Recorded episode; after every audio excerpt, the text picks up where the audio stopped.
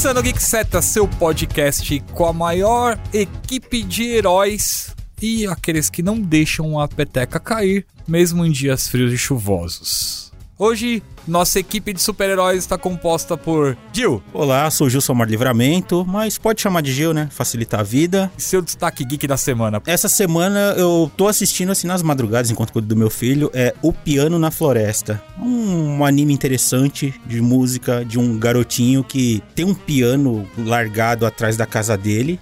Só que tem um porém, né? Que esse piano ele tá quebrado, meio zoado. E como ele aprendeu a tocar naquilo, ele tem muita força nos dedos. Então as pessoas que têm aquela sensibilidade para tocar o piano, a nota é muda, né? Não consegue tirar som. E ele consegue tocar maravilhosamente. Ele é filho de uma prostituta, jovem. Então tem todo aquele preconceito velado na escola de que, ah, ele é filho de mãe solteira, aquela coisa, né? Escola japonesa de falar pelas costas e tal tem um professor dele de música que sofreu um acidente e o piano que tá na floresta era dele. E aí ele começa a ver nesse moleque que esse é um daqueles achados de um em um milhão, né? Ele começa a incentivar o moleque a conhecer o mundo, estudar e, né, abrir sua mente pra música. E a história vai desenrolando e por enquanto tá muito interessante. Eu ainda não terminei de ver, mas. É drama? Tem um drama mesmo, assim, por trás, mas na forma como ele acontece algumas coisas ali, quase como ver um pouco de My Hero Academia, sabe? Aquela coisa de. Ah, a história de superação. É, cara, tá bem interessante, eu tô gostando bastante. Não são poucos os animes de música que tem estrutura de shonen de esporte, né? É. Nessa temporada tem o Dance Dance Dancer, teve aquele Hibike Euphonium, Sim. que é muito estrutura de anime de esporte, é, bastante comum até. Com o atual formato da nossa economia, assistir anime de superação é tudo que a gente precisa, né? Oh. Porque só se superando mesmo pra sobreviver.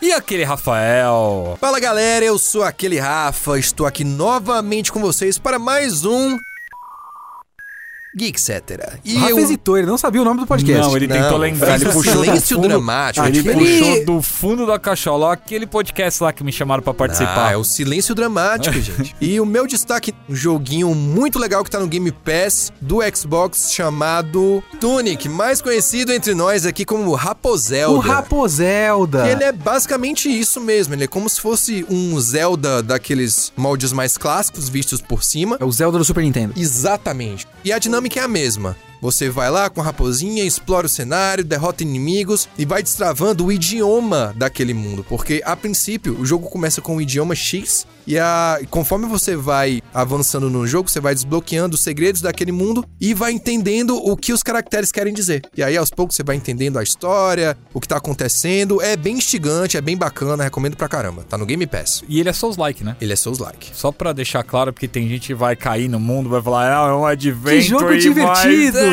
Ah, morri, perdi tudo, maldito Rafael! Não é um jogo fácil, gente. É bom não é um você, jogo fácil. você dizer porque eu não jogo videogame e eu me interessei por esse jogo até por ser uma raposinha. Mas eu já vou ficar longe. Porque o nosso próximo convidado, tipo, ele é chamado Leonardo Kitsune. Kitsune de raposa. Não é à toa, meus Não amigos. é à toa, por isso que ele é o raposão.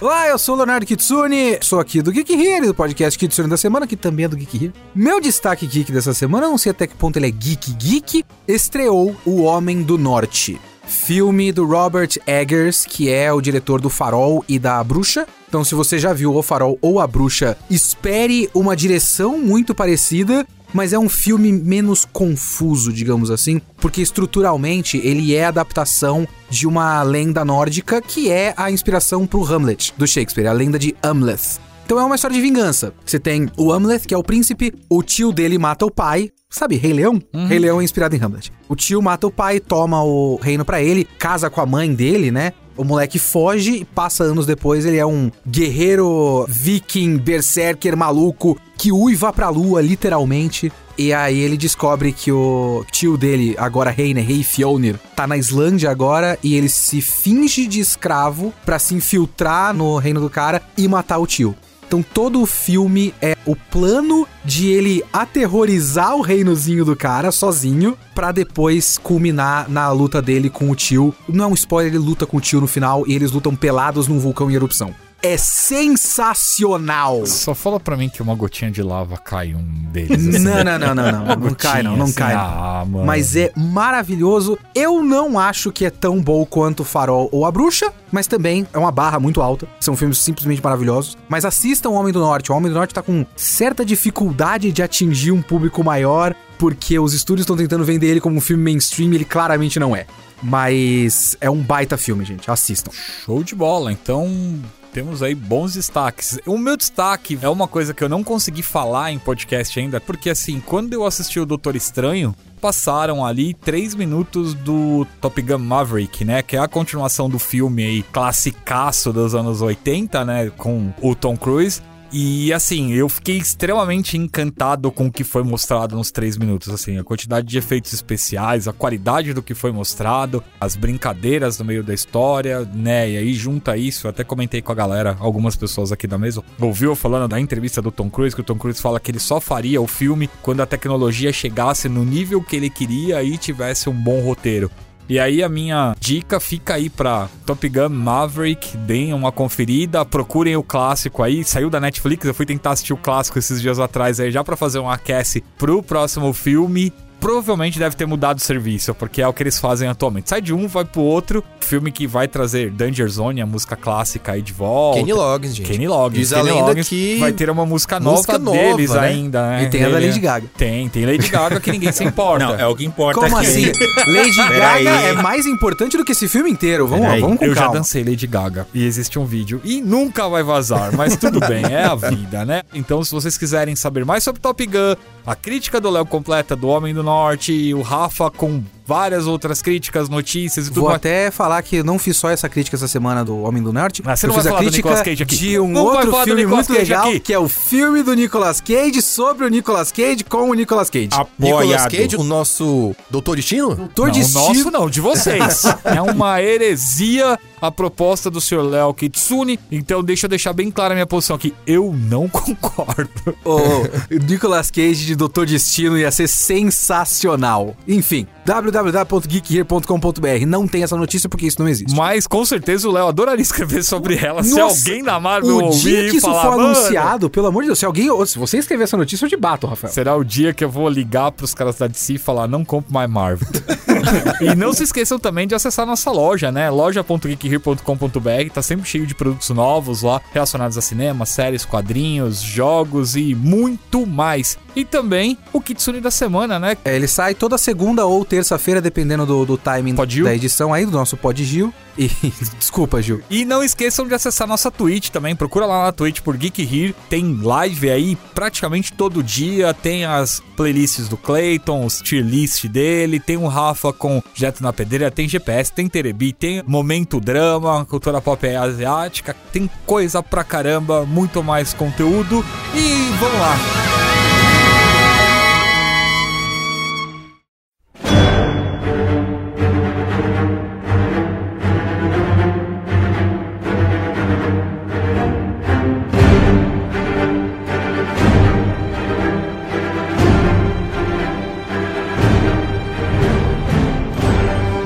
Sempre conversa sobre cinema, universo super-heróis, Star Wars, lemos vários artigos diferentes, notícias, e o papo de hoje nasceu a partir de uma declaração do diretor Taika Waititi, que não é só diretor, o cara é escritor, é ator, pirata, motoqueiro, sei lá, e deve cozinhar bem, ele deve ser uma versão do Rodrigo Hilbert da Nova Zelândia. Mano, então a gente vai ficar aqui meia hora só elogiando esse homem, que é um homão, vamos lá.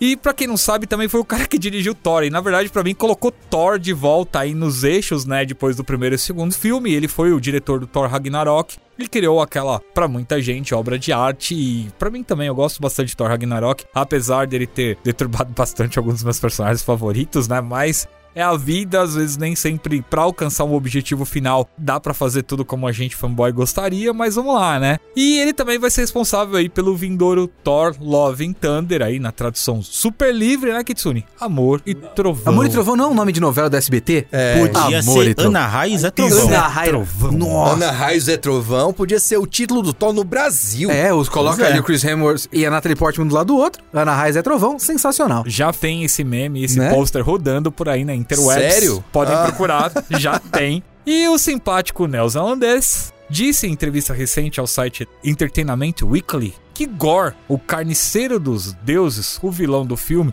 interpretado nada mais nada menos do que pelo Christian Bale, Batman, Exterminador do Futuro, John Connor. Psicopata Americano, o Maquinista, que é o craqueiro Moisés. lá. Mano, o maluco... Ele vai fazer alguma transformação corporal? Vai, vai, ele vai, Eu ele vai estar sem sim. nariz. Não vai não, né? Você viu as imagens? Os É. caras- Cara, é o Voldemort com o nariz. Mas enfim, o Taika Waititi disse que o Christian Bale, como Gore, é o melhor vilão do universo Marvel. E aí, a gente começou a pensar, qual é o melhor vilão do universo Marvel? E, e a gente teve essa conversa, a gente gravou inclusive, né, eu que sou o Rafa também, né, um mais geek sobre isso, porque foi uma discussão que entrou nas entranhas aqui do escritório e a gente resolveu trazer pra cá, porque Aham. aqui a gente tem muito mais tempo, dá pra gente aprofundar mais o assunto e aí conversar com vocês também que estão ouvindo a gente, deixar pra vocês a pergunta: qual é o melhor vilão do universo Marvel? No cinema, no caso, né? É, no MCU, né? Vamos, vamos deixar bem claro que é no MCU. Que a gente tá falando especificamente das adaptações do Marvel Studios dos vilões. Se a gente fosse falar dos quadrinhos, talvez o papo fosse outro. Até porque vários desses vilões, os que eu votaria como melhores vilões da Marvel, não estão no MCU ainda. Mas a gente vai falar agora especificamente dos filmes, né? Mas acho que os maiores até o momento talvez sejam Thanos e Loki. Aí a gente Ainda tem que é. ver o que a gente acha disso até o fim do nosso podcast. Mas de cara, a gente já conta pra galera de casa e pra galera que tá ouvindo a gente que a gente esqueceu de vários vilões, porque os caras são tão sem sal, tão sem açúcar, tão sem representatividade. Que, cara, só pesquisando e falando, nossa, realmente existia Nossa, esse esse cara, cara nesse tava filme. lá, que né? Esse coisa, cara não? tava lá. Então, vamos começar? Vamos puxar uma lista aí. Desde lá no começo de Homem de Ferro de Desde os tempos 2008 mais primórdios. agora.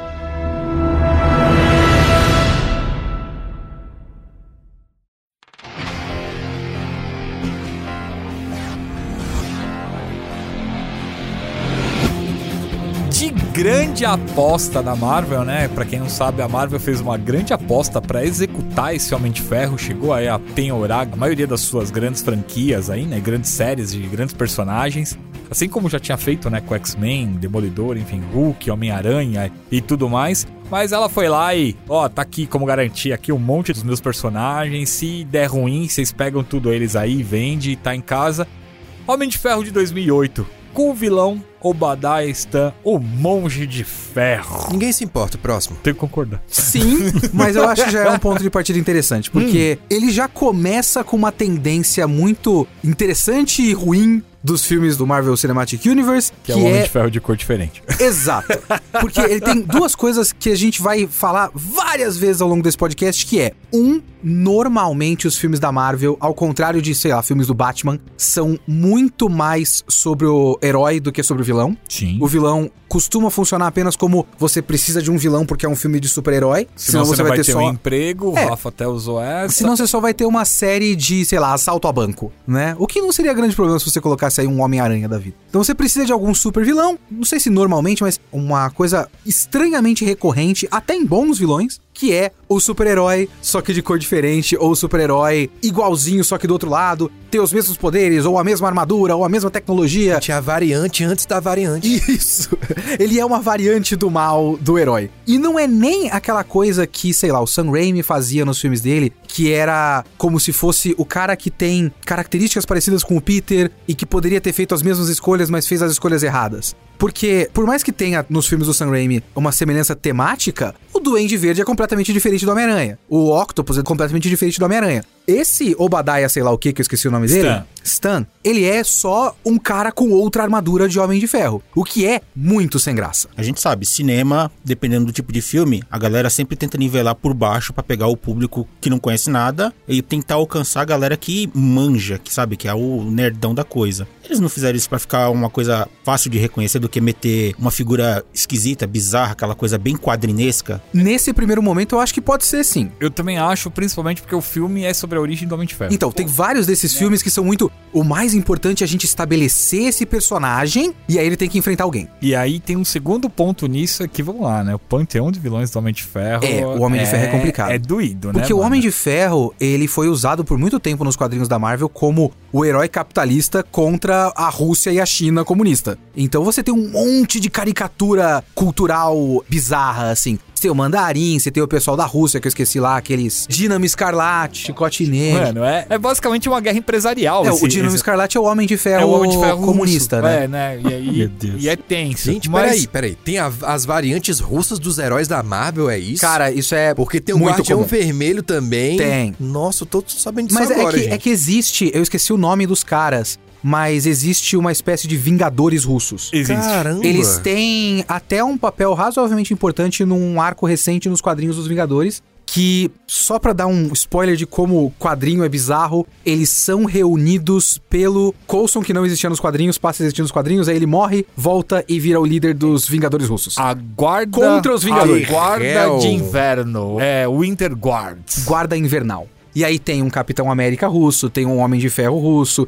tem um Hulk russo, se eu não me engano, que é o, o Ursa Maior. É, um o Ursa cara Maior. que é um cara que é um ursão. Crimson Dynamo. Isso. Darkstar. Darkstar. Acredito eu que futuramente, talvez daqui a alguns anos, no MCU isso possa acontecer, porque no Olha, momento a Rússia, O momento né? tá meio ruim o negócio, Rolou na né? Viúva Negra, né? O maluco do Stranger Things é o Guardião Vermelho. Colocaram ali rapidinho, mas não vai, ser, não vai ter muita E importância se e, fica vocês por aí. quiserem procurar Avengers russos, que ele vai aparecer É, várias é. imagens. Mas enfim, nesse primeiro momento, de fato, se você tá estabelecendo com um personagem menor, que não tem um panteão de vilões muito grande, E que também você não vai poder usar o mandarim, né? Não vai Porque poder você tem usar uma o série mandarim. de problemas além de ser o maior vilão do negócio. O mandarim e o Fin Fang Fin Fang. Fum, que é o dragão do mandarim. Que nome idiota. Esses nomes. Fim Fanfum é da hora demais. É pior do que mariposa assassina. Fim gente. Fanfum é da hora demais. É, o Fin Mas Fang. enfim, Idiota. Porque assim, existe uma coisa, tentando fazer, né, um paralelos aqui que eu acho interessantes pra gente pensar nos vilões da Marvel. Eu falei isso até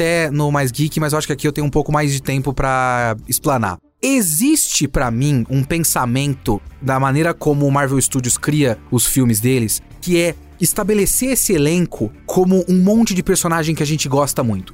Então é muito mais importante pra eles criar o Friends dos heróis da Marvel. Mas eu, eu digo Friends mesmo de sitcom, porque boa parte da graça do que eles criaram, da maneira como eles criaram esses personagens, né, os heróis, é que é legal reunir todo mundo em grandes eventos tipo Vingadores, porque você gosta deles. Não é você quer ver esses caras lutando contra o inimigo, ou você quer ver o que esse inimigo vai fazer contra eles. Você quer ver o Capitão América conversando com o Hulk. Essa é a diversão. Então a prioridade dos caras é criar heróis simpáticos. E por isso, vários dos vilões perdem em importância e carisma. Mas eu acho, Léo, e aí é um sentimento meu da época de moleque, quando eu lia quadrinhos, que era uma das coisas que eu mais amava, era quando eu via aquelas capas tipo Super Almanac Marvel. Ah, sim. E tava o Homem-Aranha encontrando com o Motoqueiro Fantasma. O Wolverine encontrando com o Hulk. Porque assim, É a óbvio, graça né? do universo compartilhado. Tinha aquela coisa legal dos caras enfrentando um vilão, mas, pô, você tinha o seu personagem favorito que tinha a revista própria dele. E aí tinha o seu amiguinho que tinha o herói favorito dele na revista própria dele. E aí você ia encontrar com seu amigo e falar: Nossa, viu? O Hulk que eu gosto encontrou com o Homem-Aranha que você gosta. E aí era horas de conversa sobre Aham. como aquilo ia acabar e, e tudo mais. Inclusive, eu me lembro de uma história engraçada de quando o Quarteto Fantástico desaparece e surge aquele novo Quarteto Fantástico, que é o Hulk Cinza, o Homem-Aranha, o Motoqueiro Fantasma e o Wolverine. Nossa, é verdade. Motoqueiro fantasma. Ah, meu É, Deus, cara. cara, é- e é uma história maravilhosa, é uma história super farofa, assim, e os caras enfrentando os Screws, sabe? Quadrinho é um bagulho complexo, Rafa. Mas enfim, a gente alongou Não, mas é- o que eu no digo é que o- uma super O que eu digo aqui. é que nessa tentativa de fazer essa graça, uma das consequências possíveis e que acabou acontecendo com frequência nos filmes do MCU é que o foco é tanto em estabelecer o personagem principal, deu muito certo. Eles tentaram uma coisa, essa uma coisa criou um império. Sim. A consequência é a gente não tem muito vilão legal. Na balança da popularidade não dava pra eles manterem tudo ali equilibrado. É, A gente tem vilões que foram sacrificados, mas que a gente também não tá nem aí. tem Ah, isso também. A gente vai chegar em uns nomes aqui que você vai falar, mano, Alguns você- eu nem desses, desse. tudo bem você sacrificar. O próprio Monge de Ferro. Tá tudo bem. Nunca mais vai voltar? Ótimo. Não tem problema. Uma das coisas que eu mais tenho raiva é esses caras que cospem no prato depois, né? Porque o Jeff Briggs foi um que depois que fez o Monge de Ferro falou assim: ah, mano, eu não quero mais interpretar filme de herói, meu negócio é outro, beleza. Aí vai fazer o Vou- quê? É R.I.P.D. Não, vai fazer Tron. Às vezes dá pra perceber um tom nesses atores que é muito de você entra num projeto desse e é um projeto tão mecanizado que eu não consigo fazer minha arte direito. Sim. Eu até entendo nesse sentido. Eu não sei se- qual foi a declaração do Jeff Bridges especificamente, mas também tá ótimo. Ah, dele Já foi, fez o mano, dele. eu não volto pra fazer um monte de ferro, eu não quero ser... Bah, Ninguém enfim. liga. Ninguém liga. Vai fazer Lebowski vai- 2, 3. Ninguém se importa com você. Muita gente se importa com o Jeff Bridges, viu? Eu não me importo, só minha opinião importa. Ele, tá gosta de, ele gosta de fazer um filme de cowboy, velho. Deixa ele lá, fazer Baita um filme de faroeste e é isso aí. Segue o jogo.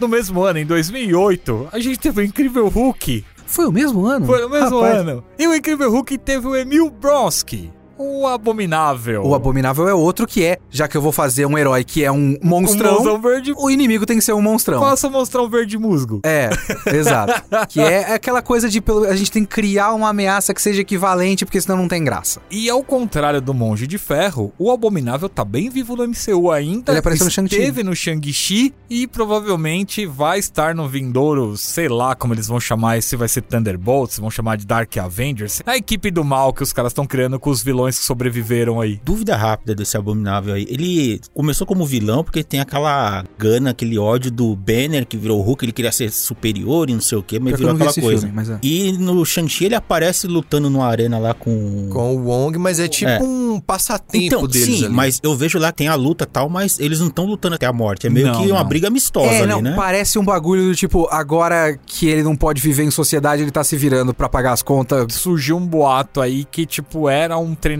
que eles estavam fazendo com ele, e por isso estavam colocando ele ali e tal. Essa é uma coisa que eu acho que a gente vai ver muito recorrente, talvez não, posso estar enganado, que no MCU também tem aquele lance do o vilão em algum momento ou ele morre ou ele é convertido e vira um anti-herói ou alguém que tá ali na margem do fazendo o bem e tentar dar o mal como o Loki, né? Que é, então, o Loki é um, o, o exemplo maior disso, a gente vai chegar no Loki depois, Uhum. mas é muito. A gente costuma deixar o vilão de lado, mas às vezes ele ficou tão carismático que a gente não tem que continuar aproveitando ele. Mas ele é simpático, Sim. então ele não pode ser do mal. É, que é uma bronca que eu tenho com coisas de super-heróis. Mas E aí o Abominável é X, né, gente? É que o- outra coisa que acontece bastante, outra tendência muito grande do MCU é usar uns ótimos atores e a gente acaba perdendo a chance e descartando esses caras, né? Tim Roth, que é. Eu gosto muito desse ator, ele tá no Cães de Aluguel do, do Tarantino, ele esteve naquele seriado que eu gostava e foi cancelado porque ninguém se importava, aquele Light to Me. Lembra do Light to Me? Pô, era, era da muito hora, Light to. Me. Bom seriado lá, Então, to me. ó, o Jeff Bridges é um ótimo ator e aí não volta mais. O Tim Roth. Mas o Tim Roth vai Tá voltar, ele tá. Ele, inclusive, tá no casting da Mulher Hulk, assim como Legal. o próprio Hulk, o Marco Ruffalo. o Mark Ruffalo também Aham. tá e tal. Então, assim. E a gente vai ver mais alguns daqui pra frente vai, também. vai. Mas tem um peso e em algum momento vai voltar. E aí talvez, quem Peso sabe, tem, ele é seja, muito grande. seja melhor explorado, né? É quase um Hulk. Homem de Ferro 2, 2010. Cara, Chicote Negro, interpretado pelo Michael Hurt. Cote quem? eu vou fazer só ra- muito rapidamente, eu não quero tanta polêmica. Eu acho Homem de Ferro 2 muito pior que Homem de Ferro 3.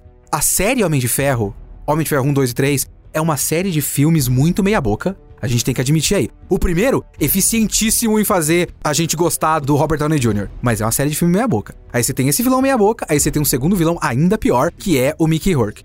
Outra tendência de eh, filmes do MCU e os seus vilões, que é, tem aquele vilão que enfrenta o herói e tem o cara que controla o vilão. O Justin Hammer é o cara que tem a empresa que é concorrente do Stark. É, ele que faz é o as Sam balas Rockwell, que é o Judas Sam lá do, Rockwell, isso pra matar mesmo, o Luke é, Cage. isso é isso, mesmo. isso E aí você tem, mais uma vez, o Mickey Rourke fazendo o que o roteiro mandou e ficou horroroso. E o Sam Rockwell, que é a melhor coisa desse filme. Ele tem muito não, carisma, cara, eu ainda acho que a melhor coisa desse filme é a Viúva Negra, porque ela, Ah, é, ela, tem a Viúva- é estreia nesse filme, Mas né? o Sam Ela Rockwell ele tem muito carisma ali, cara. Ele é Ele muito bom, cara. É I que- want my bird. O Chicote Negro, pelo amor de tudo que é bom e sagrado nesse mundo, Deus do céu, que negócio É ruim. que o Homem de Ferro 2 tem dois momentos pra mim que são muito bons, que é a introdução da Viúva Negra e a parte da cena da corrida, quando o Tony Stark ele usa a Da armadura, maletinha. da maletinha e tal. São É. dois momentos legais que eu não vejo nenhum momento legal desse no Homem de Ferro 3, sabe? Tipo, o Homem de Ferro Eu gosto 3 quando ele rompe com o Rhodes. Eles brigam, o Rhodes fala, cara, quer saber? Tu é um vacilão, não quero mais ser teu amigo. Eu vou ver aqui essa armadura. A armadura é minha agora e vai embora. É nesse filme que ele tá naquela crise, né? Tipo, ah, eu vou morrer então. Sim, É, começa a, sim, sim. a surtar. É quando eles mais ou menos fazem o Homem de Ferro alcoólatra, mas não Ah, fazem o de o verdade. demônio da garrafa. É. Eles não tem coragem de chegar de a fundo nisso. Porque eles precisam que todo herói Pois seja é. muito simpático. Exatamente. Mas o Chicote Negro é um vilão muito tosco. Totalmente esquecível. E aí a gente chega no primeiro Thor, em 2011. E aí o primeiro Thor a gente tem dois vilões. Um que provavelmente ninguém lembra. O Destruidor, O Destruidor. Exterminador. Ah, mas Destruidor. também- armadura, né? É Ah, uma armadura. Mas ele é tipo um sentinela, é um robozão. Mas é um vilão, tá ali pra É. bater no Thor. Ele é a luta final, né? Aliás, esse meio é filme do Thor sem Thor, né? Porque o Thor aparece nos 10 primeiros minutos.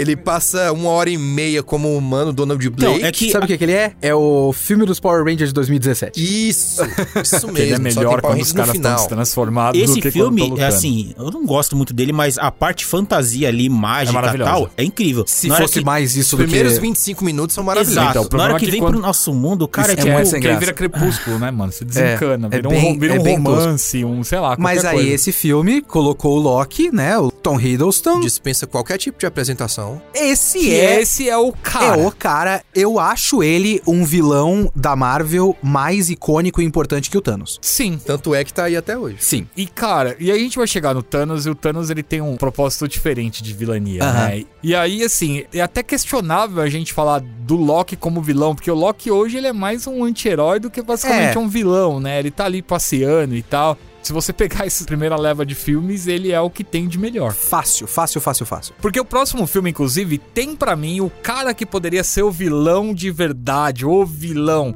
que é Capitão América, o primeiro Vingador, com o Caveira Vermelha. Que o Hugo Weaving, que poderia ter sido o grande vilão Admito que da eu fiquei primeira fase. decepcionado, Ah, bicho. é- eu acho que no filme ficou legal. Eu também acho que teria que fazer uma série de malabarismos que a Marvel já vem fazendo recentemente, então até daria, mas é um vilão da Segunda Guerra Mundial. Se ele ficou na Segunda Guerra Mundial e não ficou no, no presente, tá tudo bem também. Ele tá em Vormir até hoje, isso sim. É, ele tá lá. E sem o... o Sem o Hugo Weaving no É, papel. outro né, cara, com outro cara nome. dublando e com um visual vislumbrante, né? Ele com, aquela, com aquele manto cobrindo, assim, aquela voz ficou incrível. Mas eu acho que o Caveira Vermelha é um vilão que mais cedo ou mais tarde a gente vai ver em algum momento da história aí, porque, cara, a alma dele deve ter saído dali. O né? multiverso está aberto, gente. Né? Não. E, e não só isso, agora tem uma outra alma que tá presa ali, que em teoria o que acontece é fica uma alma como guardiã e a outra sai. A alma do cara saiu, mano. Então, vamos lá, né? E aí a gente chega no primeiro grande crossover ali do universo Marvel, que é Vingadores em 2012, que aí é até um exercício mental, vilão, né? Porque em teoria é o Loki, porque é o Loki que tá fazendo tudo com o Tesseract e tudo mais, mas quem sai na porrada de verdade são os Chitauri. É, os Chitauri são os bonecos de massa, né? É, o soldadinho apanha apanha. É, Chitauri são vilões, mas não são o vilão. O vilão. O vilão é o Loki, porque eles quiseram reproduzir a formação dos Vingadores dos quadrinhos, né? Porque Sim. a primeira edição da revista Avengers na Marvel, quem foi a ameaça que uniu os heróis foi o Loki, né? E inclusive temos o Gavião Arqueiro parcialmente como vilão, como ele é também no MCU no é, começo. Os quadrinhos, você fala, é, né? nos quadrinhos. E aí no Sim. MCU também, né? Porque o Loki controla ele ali no começo, ele tá Sim. meio vilãozinho. Acaba- pelo menos por acaba servindo. Minutinhos até tomar Sim. uma pancada da viúva negra no coco e voltar a ser herói, né? O Loki nesse filme, ele é muito aquilo que a gente fala de. Por mais que o Loki seja um vilão muito carismático, e aí a volta dele cimentou ele como um dos personagens que todo mundo mais gosta, porque acho que é o primeiro vilão que volta, né? Então ele é um personagem recorrente, assim como o resto dos heróis, e todo mundo gosta dele. O ator é carismático, a caracterização dele ficou carismática e tudo mais, mais carismática do que o próprio Thor, até chegar ao Ragnarok. Mas ele é muito o bagulho que reúne os heróis pra eles terem conversas uns com os outros e depois baterem num vilão. Ele é a desculpa. Ele é a desculpa, ele é o MacGuffin da coisa, ele é o recurso de roteiro. Tem muito vilão que é apenas o recurso de roteiro. Mas funcionou. O primeiro Vingadores é um evento cinematográfico histórico, não tem como a gente negar. E a gente já comentou o Loki aqui. O Loki é um personagem sólido. Tão sólido que agora os caras precisam fazer ele virar tão simpático quanto o resto e virar um personagem principal do próprio seriado.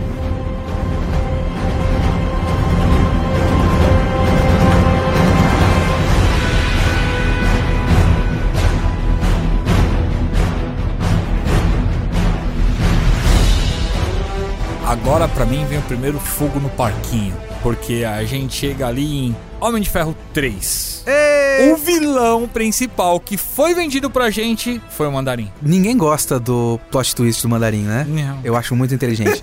Porque, inclusive, é o bagulho que o Shang-Chi, o filme recente do Shang-Chi, eu nem acho que é a Marvel arranjando desculpa pra ela mesma. É só a coisa mais óbvia do mundo. O cara pegou um estereótipo cultural, uma coisa preconceituosa, racista, e usou esse racismo contra as pessoas e falando, ó, todo mundo vai acreditar que o terrorista é esse cara estrangeiro exótico. E aí, na verdade, ele tava contratando um ator. Eu acho muito interessante. É melhor do que o mandarim de verdade dos quadrinhos. Ah, não. Aí a gente vai entrar numa discussão étnica aí que é tensa e que a Marvel precisava resolver. Exato. Acho que poderia ter resolvido de uma maneira muito mais simples, principalmente no Shang-Chi, quando a gente fala de ter os Dez Anéis, de ter o roubo na nave, que depois se revela ser a nave dos Eternos e tudo mais, e poderia ter sido resolvido de uma maneira sem eles literalmente venderem pra todo mundo que, olha, o Mandarim vai estar aqui, a grande ameaça vai estar aqui, e que no final das contas não é ele o vilão, né? O mesmo padrão do Homem de Ferro 2, que você tem um vilão na frente, mas você tem um cara controlando por trás, que aí é o tal do Killian, né? É, aqui é o Aldrich Killian. Aldrich que Killian, é o isso. cara que nos quadrinhos é o cientista que aí depois os caras acabam criando pra mim o melhor arco do Homem de Ferro nos quadrinhos, que é o Extremes. Extreme. Mas aí no filme, esse eu acho pior do que o Sam Rockwell que do Justin Hammer. Aí eu acho mais bobo O mesmo. Homem de Ferro 3 pra mim é aquele filme que, vamos lá, não deveria ter existido. O Homem de Ferro 3 é mais um desses filmes que eu acho simpático porque é um máquina mortífera com o Robert Downey Jr. e o Don Cheadle. É. E os dois funcionam, os dois são bons atores. Então tá ótimo. Tem um monte de coisa estúpida. E o molequinho, porque o Shane Black tem que sempre colocar um molequinho em todos É, os filmes o dele. molequinho todos é uma parte os tosca. filmes deles. Bom, deixando o Homem de Ferro 3 de lado, a gente chega em Thor, o Mundo Sombrio de 2013. Não vi. O Malekith, que é um vilão Eles pegaram um bom ator, Christopher Eccleston, que os fãs de Doctor Who devem conhecer como Nono Doutor. Ele não é mau ator, ele, ele É um- é um bom entrega. ator. Só que o Malekith nunca foi um vilão interessante, nem nos É. quadrinhos ele é interessante. Cara, o Malekith, ele é o centro de uma das sagas mais recentes aí da Marvel, que é a Guerra dos Reinos. A Guerra dos Reinos é uma saga interessante, é uma saga boa. Se eles fizessem alguma coisa próxima, até daria pra ficar legal. Eu não vi o filme. Como curiosidade, eu tenho uma coisa que eu gostaria de falar, porque a gente tava falando de atores desperdiçados, né? Em papel de vilão meia-boca descartável de filme da Marvel. Você que já foi ou ainda é Doctor Who, Ainda sou. existe a história do Eccleston ter saído do Doctor Who porque ele tinha uma oportunidade em Hollywood. Sim, isso E era foi o Thor. parte do motivo pelo qual ele saiu. O outro foi porque ele é meio treteiro É, e brigou com todo mundo na enfim. BBC mesmo. Mas ele recebeu essa proposta do MCU ainda em 2006. Aham, o- Por isso ele não a voltou. temporada dele é de 2005, né? É, e aí pra gente ver como eles já estavam pensando em construir todo um universo muito mais pra frente. Tipo, Homem de Ferro 1 é de 2008. Mas pense numa coisa muito curiosa. Saiu uma entrevista do Benedict Cumberbatch dizendo que foi oferecido pra ele o papel de Malekith e ele falou: "Cara, obrigado pelo convite, mas eu vou esperar uma coisa um pouco mais legal". E aí ele virou o Doutor Estranho. Veja bem como às vezes eu fico pensando em alguns desses atores que aceitam esses papéis e eu penso que, por exemplo, a gente vai chegar no Doutor Estranho e tem o Mads Mikkelsen. A gente chega nisso depois. O Mads Mikkelsen é um cara que faz muita coisa diferente, muita Sim. coisa de cinema um pouco mais alternativo, filmes menores e tudo mais. Eu não duvido que ele tenha aceito um papel no Doutor Estranho porque é um compromisso de uma vez só e ele não quer ficar preso nessa coisa pra sempre. Acho que a própria atriz da Wanda, Elizabeth É, Olsen, Elizabeth Olsen falou que o contrato dela é pequeno e ela faz extensões toda vez que a Marvel precisa dela. É, e aí ela vai perdendo chances de outros papéis porque ela tem compromissos Marvel. Eu até entendo alguns atores que a gente acha que são desperdiçados, mas o cara vai aceitar um papel que é só uma vez. Mas é muito inteligente da parte do Benedict Cumberbatch ter esperado um pouquinho pra não ter sido desperdiçado na porcaria do Malekith, né? É, e aí eu acho que vai muito a, a inteligência do ator e também o empresário, né, É. cara? Porque o E empresário. qual é o plano de carreira do cara É, também? Aí o cara fala, meu, pô, vai aparecer um negócio legal pra mim? Vamos aí, eu vou pegar. Aí o outro chega e fala, ah, tá, beleza, vamos aí, vai, cara. Também tem aquele lance, por exemplo, atores ingleses, né? Assim, eles podem ser muito reconhecidos, né? Apreciados no país, mas ele tem potencial, ele quer explodir pro mundo. E onde você vai fazer isso? Infelizmente, É, Hollywood. Hollywood. É. E aí o cara acho que ele viu essa oportunidade, né? E, ah, não importa, é Marvel, é grande, eu vou lá É, e. tipo, vai ser um compromisso de uma vez só, vão ver o meu trabalho daqui pra mais pra cima. No caso dele deu certo mais ou menos só, né? Ele teve aquele outro seriado, Quem? O. O, o Eccleston, que ele é um padre. Vocês que estão Exorcista? ouvindo, não. é, mas ele fez um seriado aí. Acho que era Broadchurch. Broadchurch era o O. David Tennant tá nesse seriado. É, mas não é Broadchurch, não. Não? É outra coisa. Mas enfim, é um seriado da HBO e. ah, deu mais ou menos certo, mas ele não ficou um ator tão grande quanto poderia ser. Foi uma aposta que não deu tão certo assim. Já o Benedict Cumberbatch foi uma aposta que. E você tem que ver qual é o plano de carreira do cara. O cara quer ficar preso num personagem só por tantos anos, talvez o cara canse. Então vai de cada um. Mas, Malekith, não vi o filme, não sei se ele é um bom personagem no filme. Não, Não posso é. opinar. Não, não é. Porque é um filme muito meia-boca, né? É pelo que o. Thor 2 já é aquele negócio, né, cara? Ele é melhor que o Thor 1, Sem dúvida. mas. Sério? É, Sim. muito melhor que o Thor 1. É, porque aí tem toda a questão do o Loki tá preso e tem aquele questionamento. Eu não gosto do Thor, eu quero assumir isso aqui, só que ele tem um respeito gigantesco pela mãe. Tem a inserção de um outro elemento, É. as sombras, né, que estão ali, a escuridão, e aí você tem uma Natalie Portman muito bem. Tem a joia do espaço no meio também. Cara, inclusive, você falou em Natalie Portman, é... Portman. É uma outra coisa que, nessas questões de escolhas de atores, eu sei que não é um assunto do podcast, mas me surgiu aqui. Vocês viram a coisa relacionada com a Charlize Theron? A Charlize Theron, ela apareceu agora, sem dar tantos spoilers assim, no... Mas, o que eu ia falar é o seguinte, ela recebeu um convite pra Mulher Maravilha. Ela falou, pô, legal, Mulher Maravilha. Aí ela ficou sabendo que era pra ser a mãe da Mulher Maravilha. Falou, não, pelo amor de Deus, eu quero ser a Mulher Maravilha. Eu quero um papel de verdade, não a, a mãe da mulher bonita mais jovem. A Natalie Portman é uma que quase foi desperdiçada pelo MCU. Quase. E agora os caras olharam e falaram, não, pelo amor de Deus, a gente tem... E foi o Taika Waititi, que foi ele que falou, mano, o que, que você precisa pra voltar? Ela começou, eu te transformo na poderosa Thor. Então, você tem a Natalie Portman, uma das maiores atrizes dessa geração, e você vai desperdiçar como interesse amoroso pouco interessante do Thor? Pelo amor de Deus. Pois Então, é. e é isso que acontece com muito ator e atriz que vai fazer vilão na Mas Marvel. aí a gente tem um diretor com visão, né? Ah, esse é Isso o é ponto. Esse diferença. seria o meu comentário. Foi transição de pensamento isso daí. Quando o diretor tem visão, o cara vai lá e busca e ainda consegue extrair o melhor do ator. Ou da Tem isso. atriz. Então, mas tem a questão de roteiro também, né? Que o, a- o ator pode fazer o que ele quiser. Se, se ela for reduzida a dama em perigo e interesse amoroso, você não tem muito o que fazer. A personagem tem pouca importância. No primeiro Thor, a Natalie Portman é nada. Enfim. Mas vamos lá. E aí a gente chega aí em Capitão América, o Soldado Invernal, de 2014. E o vilão é o Soldado Invernal, Um senhor vilão. Ou o Robert Redford. que é o Alexander Pierce. Isso. Que é mais uma vez, você tem o vilão que luta contra o herói e o vilão por trás das sombras Controlando o outro. controlando as cordinhas da marionete, né? Robert Redford, vilão legal pra aquele filme. Eu gosto. Faz um bom trabalho. Extraindo da tradição de filmes de espionagem que ele, já É, tem um fez. histórico absurdo de filmes de espionagem. É. E eu gosto muito do Soldado Invernal, apesar da gente saber que Soldado Invernal depois acaba virando o Buck. É, o Soldado Invernal, ele já entra com a gente tendo mais ou menos o conhecimento de que, na verdade, ele é uma vítima, mas é um inimigo à altura do Capitão América. Então ele já nasce. Aí que tá. Tem muito vilão do MCU que é personagem meia-boca. O primeiro Loba da Stain, o Chicote Negro, esses caras aí são personagens meia-boca. O Soldado Invernal já entra como um personagem interessante. Ele tem um drama pessoal interessante e tudo mais. E ele tem uma criação no quadrinho feita pelo Ed Brubaker, que é Então. um negócio fantástico. Sou fã, confesso dele. Eu já tinha lido tudo de Soldado Invernal, inclusive o Capitão Buck depois, né, que acaba virando e que não aconteceu ainda, mas quem sabe um dia, né? O Soldado Invernal ele funciona muito bem porque também tem uma coisa muito bem plantada no primeiro filme do Capitão América. Que é dessas coisas que você olha e fala, como é que a gente vai adaptar isso pro cinema, né? Como é que a gente vai colocar, como é nos quadrinhos, um moleque de 14 anos no campo de batalha na guerra? Então não.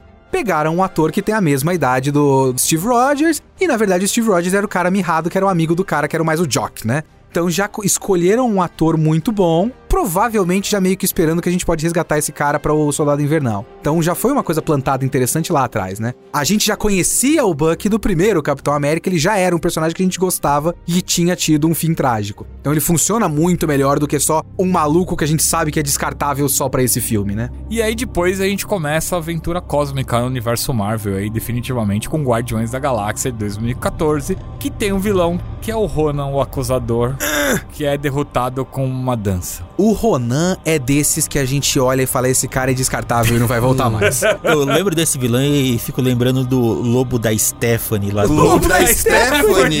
A primeira versão lá.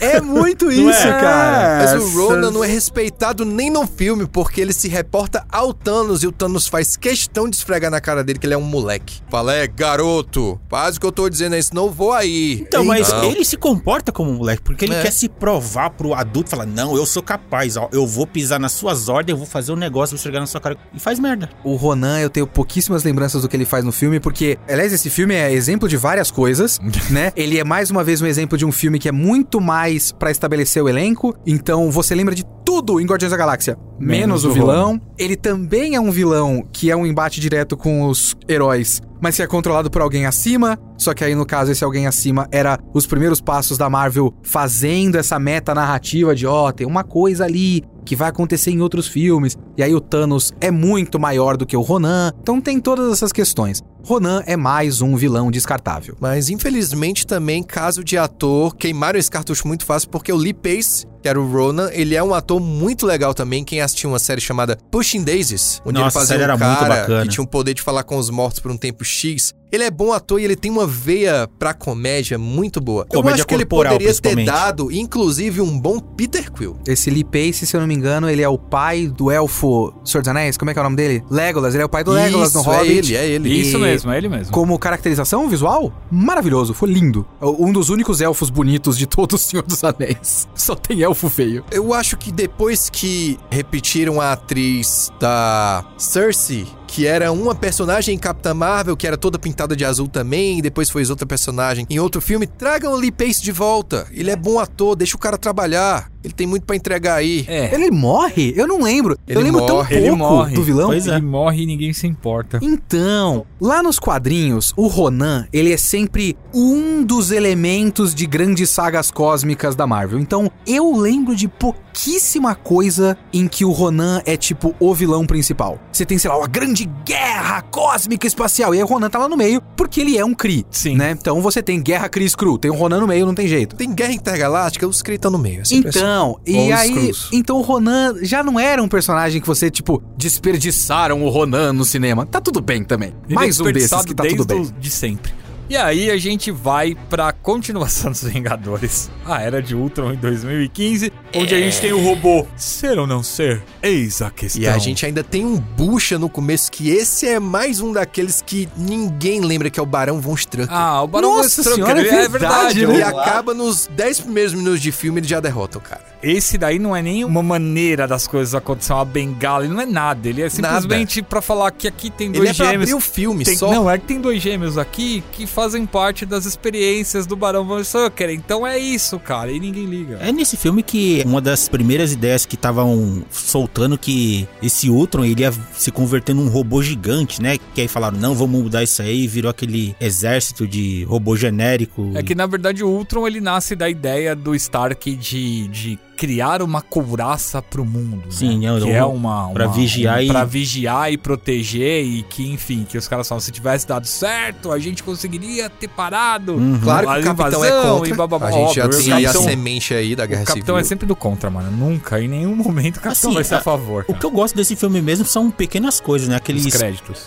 Xistes, por exemplo, na hora que eles estão brincando lá de ah, quem move o martelo, quem é digno, que Capitão América dá aquela mexidinha, o Todd É o, o sorriso desmancha. Ma- exatamente. Mais uma vez, por que o filme é legal? Porque os caras estão todos sentados no sofá, bebendo, se divertindo e a gente gosta deles. Esse é um filme que é muito mais por causa disso e o vilão é um daqueles. Começa uma tendência que é um vício do MCU que acaba respingando no Homem-Aranha, que é um monte de vilão que é consequência especificamente das coisas que o Homem de Ferro faz. Quase todos os vilões do Homem-Aranha foram convertidos em spin-offs de atitudes do Homem de Ferro, né?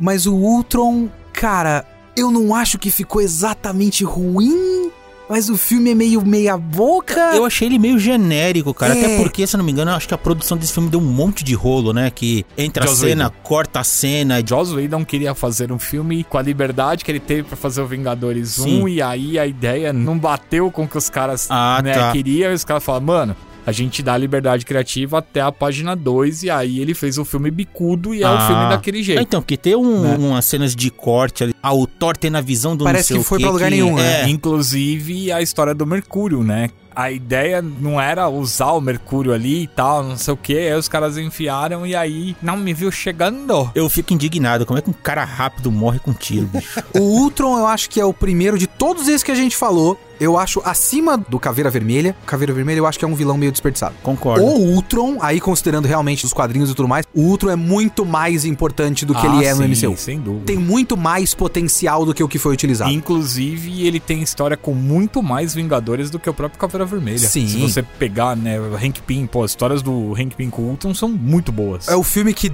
deu origem ao Visão, então eles fizeram toda a questão do Visão ser uma consequência do Ultron e tudo mais. Tá tudo lá, tá tudo que tem nos quadrinhos mais ou menos adaptado tá lá, mas podia ser tão mais. O Ultron é um que dava pra, assim como o Thanos é usado como uma estrutura pra chegar num fim, né, que ele vai ser uma ameaça que vai acontecendo ao longo de vários filmes pra depois ser enfrentado lá na frente, o Ultron podia ser isso, facilmente. Sim, também acho. E o Hulk é tão subaproveitado nesse filme. É nesse que ele vai pro espaço no final? É, não é? É, que arrumam o romance entre ele e a Nossa, Viúva Negra. A Viúva Negra é outra também, que é uma personagem que sofre, né? E aí a gente chega no Homem-Formiga em 2015, que o vilão É o uma Jaqueta variante. Amarela. É o Homem-Formiga com o É botão um de chute. E o Jaqueta Amarela também é o Hank Pym, né, cara? Aí que tá, eu, eu não sei se existem vilões do Homem-Formiga nos quadrinhos. Eu não conheço, também não. sinceramente. Porque o Homem-Formiga é muito um personagem relacionado aos Vingadores, então ele tem vilões dos Vingadores. Mas os caras deram um jeito de ter um vilão ali, aí aproveitaram um nome que já existe lá, que eles já têm os direitos autorais, né? que é o Jaqueta Amarela. Acho que nunca tinha lido nada, nem sequer ouvido falar do Homem-Formiga. E do jeito que construíram, fica o objetivo do ponto A ao ponto B e do porquê. Eu só não gosto, de novo, de botar um personagem equivalente ao herói. eh, Porque Isso... é aquilo. Existem maneiras de você criar vilões que pra mim são muito mais interessantes. Eu vou dar um exemplo que vai parecer muito estranho pra todo mundo, pra você tá falando de vilões da Marvel, mas enfim. Pense em Hunter x Hunter ou Jojo. Você tem um cara, o seu personagem principal, que tem um certo conjunto de poderes. Você vai fazer, sei lá, se você tem o seu personagem que tem o poder do socão, pra que você vai criar um vilão que tem também um poder do socão? Não é mais interessante você criar um vilão que tem um bagulho completamente diferente, que talvez anule esse poder do socão, e aí você tem que criar uma maneira do seu herói criar soluções. É o Superman versus Lex Luthor. É, exato. O Superman vs Lex Luthor. O cara precisa de maneiras de vencer um vilão que não tem relação com o conjunto de habilidades que ele tem. A Marvel, quando vai apresentar personagem, prefere fazer um cara que é exatamente igual, porque eu acho que facilita pra fazer luta, E talvez? pra nivelar por baixo, né, cara? Porque assim, imagina que nem você falou, ah, bota alguém totalmente contrastante, assim, que você olha, cara, como é que vence isso? É. Dá certo, por exemplo, no One Piece, o Luffy fazendo uns É negocinhos tipo que você o Luffy cara, tendo que vencer um cara que é feito de areia. A Marvel Cinematic Universe, né? Às vezes vai pra E a solução gente mais nunca vai simples. ver Hulk versus líder nessa brincadeira, porque Por isso. não- porque não a gente também não vai sentido. ter muito filme do Hulk, né? É, Mas o Hulk versus líder é tipo isso. É um, o Hulk normalmente é um bruto que perde parte da inteligência dele contra um gênio, que não é super forte, mas é um gênio. Mas o Homem-Formiga é mais um desses filmes que é só feito pra você conhecer o Homem-Formiga e falar, nossa, que legal, o Paul Rudd de Homem-Formiga, ficou Vou comprar divertido. os bonecos. Vou comprar o boneco do eu Homem-Formiga. gosto desse filme por causa da parte cômica, assim, que É. ele nunca se leva a sério, É né? ele e Então, o Luiz Penha, que eu esqueci o nome do personagem. Luiz. Esqueci o nome do ator. O personagem é Luiz, o ator é Michael Penha. Que, de fato, é o Paul Rudd e o Michael Penha, e eles são legais, e você gosta do filme por causa disso. Uma coisa do Homem-Formiga é que a Marvel não teve coragem de colocar o Hank Pym como Homem-Formiga do começo, né? Essa é uma outra discussão pro futuro, mas eles apostaram na versão mais caricata, no- até mesmo nos quadrinhos, mais divertida, que era o Scott Lang, né? Talvez pra não sair da zona de conforto e continuar a fazer a fórmula Marvel de muito humor e piadinhas. O ator não é uma grande perda, mas é um ator que eu gosto bastante. Esse ator que faz o Jaqueta Amarela, que eu esqueci o nome dele, mas eu lembro dele do House of Cards. É um ator muito legal. Mas, enfim, personagem completamente descartável. Sim, como a maioria da nossa lista até. Maioria da nossa lista, exatamente. é, Que a gente ainda tá na série de filmes de origem, né? Tem muito filme de origem pela frente ainda. Não, agora a gente vai pra Guerra Civil, né, cara? A Guerra Civil já começa a virar ali o, o primeiro. Se bem que Guerra Civil também é um filme de origem, se você pensar no Pantera Negra. É, de certa forma. É a primeira vez que a gente vê o Pantera Negra. E o Homem-Aranha no MCU. E aí você vê, esse é um filme que. O que, que você lembra? É que tá certo que os inimigos são eles mesmos, eles lutam um contra o outro e tal. Mas o que, que você lembra? Capitão América Guerra Civil é importante, a gente tá datando tudo 2016, mas o grande inimigo é o Barão Zemo. Mas é isso que eu ia falar. O que, que você lembra? você lembra do Homem de Ferro contra o Capitão América, você lembra do cara ser o pivô disso, que é o Soldado Invernal, você lembra da estreia do Pantera Negra, você lembra da estreia do Homem-Aranha, a primeira vez que o Homem-Formiga vira gigante, etc, etc, etc. Você lembra do Barão Zemo? Eu lembro ele que fez aquele plano idiota e impossível que conta 100% com sorte, não é planejado, né? Mas que... é Tão É. idiota e impossível que funciona. Ele consegue fraturar e separar os Vingadores e ninguém nunca tinha conseguido É isso um plano antes. que se você analisar, você fala, cara, isso não faz o menor sentido. Graças a uma fita de VHS de 1900 e a época que não tinha VHS. E pelo que eu lembro, ele está vivo e está preso, então... O Zemo? É. O Zemo apareceu no Falcão Soldado É, Invernal, ele né? tá lá ainda. Que é outro desses caras que os caras olharam e falaram, peraí, a gente vai perder o Daniel Bru? É, então. é, um senhor pelo amor de ator, Deus. E não. se a gente botasse o Daniel Bru dançando numa discoteca? Isso, não, pelo amor de Deus, gente. Aí os caras recuperaram. Mas ainda tá lá, o projeto Thunderbolts pra mim continua, porque o Barão Zemo é o cidadão V, é o líder dos Thunderbolts, né?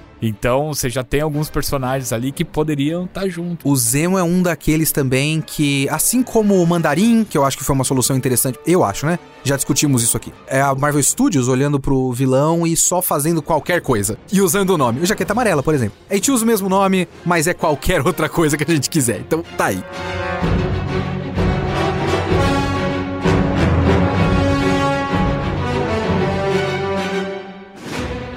E aí a gente começa a falar sobre artes místicas, porque a gente Mais chega um no Doutor origem. Estranho de 2016 com Caecilius, que Quem é o vilão. Caecilius? Ó, tem o Dormammu também. Ah, mas o Dormammu ele não é quase o Quem mesmo. é É. Caecilius, Léo? Ele, ele só serve pra Dormammu, eu vim barganhar.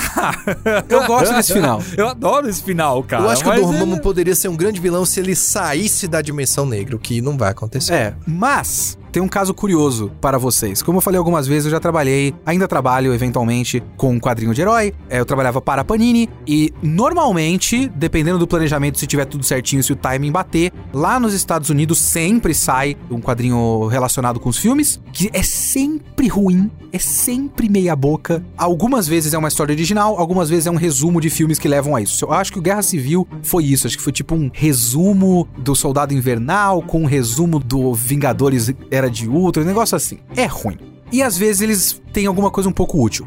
O Caecilius, que também é o Mads Mikkelsen desperdiçado pela Marvel Studios, no filme, ele é meio que um cara, né? Ele não tem origem, ele não tem nada. Ele, Ele mal é um tem cara fala. que rouba as páginas de um dos livros e ele começa a criar o culto dos caras que seguem o Dormammu e a Dimensão Negra e querem extrair energia de lá. Mas ah, como personagem, ele não é nada. Porque a origem dele está nesse quadrinho. Em vez de colocar a origem do cara no filme pra gente entender quem é esse maluco, que eu acho que é um personagem original do Marvel Studios, né? Não é um personagem dos quadrinhos, até onde eu me lembro. Eles colocaram a origem no quadrinho meia boca que ninguém lê. Porque todo mundo sabe que é ruim. Seu famoso filme por DLC que Star Wars criou, É. ainda na trilogia clássica. Ah, você quer entender como isso acontece? Então lê esses três livros, essas quatro HQs tie-in e você que lute. E eu sei disso porque eu traduzi esse gibi. Eu traduzi ou editei, eu não lembro agora. E foi sofrido, viu? Mas se não tivesse feito isso, você não saberia, você não teria ideia, assim como todos nós. Cara, eu fiquei um pouco indignado. Falei, Gente, coloca isso no filme, pelo amor de Deus. Coloca Era, lá. era bem melhor, gastasse 15 minutos do filme e tirasse alguma Dá coisa pra fazer que... tudo aquilo em muito menos tempo. Porque envolve ele ter perdido a esposa e ele ter estudado magia, mas não conseguir recuperar a esposa com a magia e fica indignado. É um negócio assim. É uma história mais ou menos interessante. Era só colocar lá. Você faz isso em 5 minutos. Poderia. E estabelece. Tá ótimo. E aí, chegamos em Guardiões da Galáxia Volume 2. 2017 com o Ego. Cara, vocês começaram a falar desse filme, eu fui puxando pela minha memória pra ver se eu lembrava quem era e eu não lembrava. Kurt Russell está ótimo no filme. Ele é um vilão muito divertido. Mas esse é mais um também que eles pegam o conceito do personagem e só fazem qualquer coisa. Porque o Ego é só um planeta no original. Agora ele é um celestial, se eu não me engano. É. Os caras dão uma Pai do distorcida. Peter Quill. Porque o, nos quadrinhos, o Peter Quill, ele é filho de uma humana com um alienígena que foi pra Terra e teve um filho com a mulher lá. Esse cara, ele é um déspota de um planeta X lá, que eu esqueci o nome. Tem um outro nome que eu esqueci também, né? Obviamente não é Quill. Spartax. Spartax, talvez? Talvez É, não, seja. ele é. Eu tava jogando o game dos Guardiões da Ah. Galáxia e eles falam ah, lá do Richard Rider e aí falam de Spartax. Ah, o meu pai era de lá. Isso, então. Talvez até se eles fizessem isso e a trama de. Daria, de qualquer forma, pra fazer uma trama sobre paternidade, sobre não ter um pai, que essa é a ideia central do Guardiões da Galáxia. Tem a ver com o Rocket e com a, a nova família do Peter Quill lá com o Yondu, etc, etc. Daria pra fazer isso se ele tivesse que, tipo, tomar o governo de um planeta porque o pai dele é um filho da. sabe? Daria. Mas eles fizeram todo um bagulho com ego. Não ficou ruim. Mas não é o personagem. Se você pensar nos quadrinhos, não é o personagem. Mas eu acho que, pra quem não acompanha o quadrinho, enquanto o filme, assim, a Marvel, ela tem um celeiro gigante com os quadrinhos, ela pode, né, pincelar o que ela quiser dali e construir um- uma coisa nova, que é o meio que ela tá fazendo no MCU. O ruim é, se no quadrinho uma coisa é mais interessante, por que, que não pega aquilo e, né, adapta em vez de fazer um negócio meia boqueta? Tem várias vezes que a gente olha e a gente. Eu, eu não gosto de ser o cara da comparação, o cara de, ah, mas originalmente era assim e eles fizeram diferente por isso é ruim. É, Vocês podem até conferir isso no meu podcast do Cavaleiro da Lua, que eu brigo muito comigo mesmo em relação a isso. Mas várias vezes dá só a impressão de, gente, tá lá. É só fazer do jeito que tá lá. Dá uma adaptada em certas coisas, porque quadrinho tem um histórico muito grande, você tem que Sim. cortar certos E detalhes. essa, por exemplo, é uma bronca que eu tenho com a DC. Cara, eles têm histórias maravilhosas em quadrinhos. Pega aquela porcaria, bota ipsis literis lá com atores. A DC eu acho que é um caso até pior do que a Marvel em certos sentidos, porque a DC tem muita história boa que é graphic novel com começo, meio e fim, que não depende de grande continuidade, que é só você pegar o roteiro e adaptar. Exato. E não só isso, cara. A DC tem obras já lançadas com audiovisual animada Sim. que são maravilhosas, cara. Batman Animated Series tem um episódio chamado Melhores do Mundo, que é um episódio triplo do Batman com o Superman, que se os caras adaptassem pro cinema seria maravilhoso.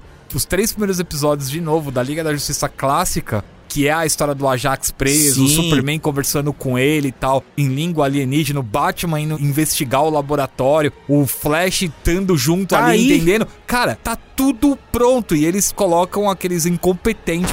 Incompetente não, desculpa. Pessoas com visões únicas, como o visionário. Visionário! Zack Snyder, que consegue, desculpa você que tá ouvindo, cagar tudo. O caso da Marvel talvez seja um pouco diferente, porque a filosofia de publicação da Marvel não tem tantas graphic novels independentes como a DC. A DC faz muita graphic novel, muito Cavaleiro das Trevas, tem né? muita coisa. E tem muita coisa que dá pra você pensar e pegar só aquilo.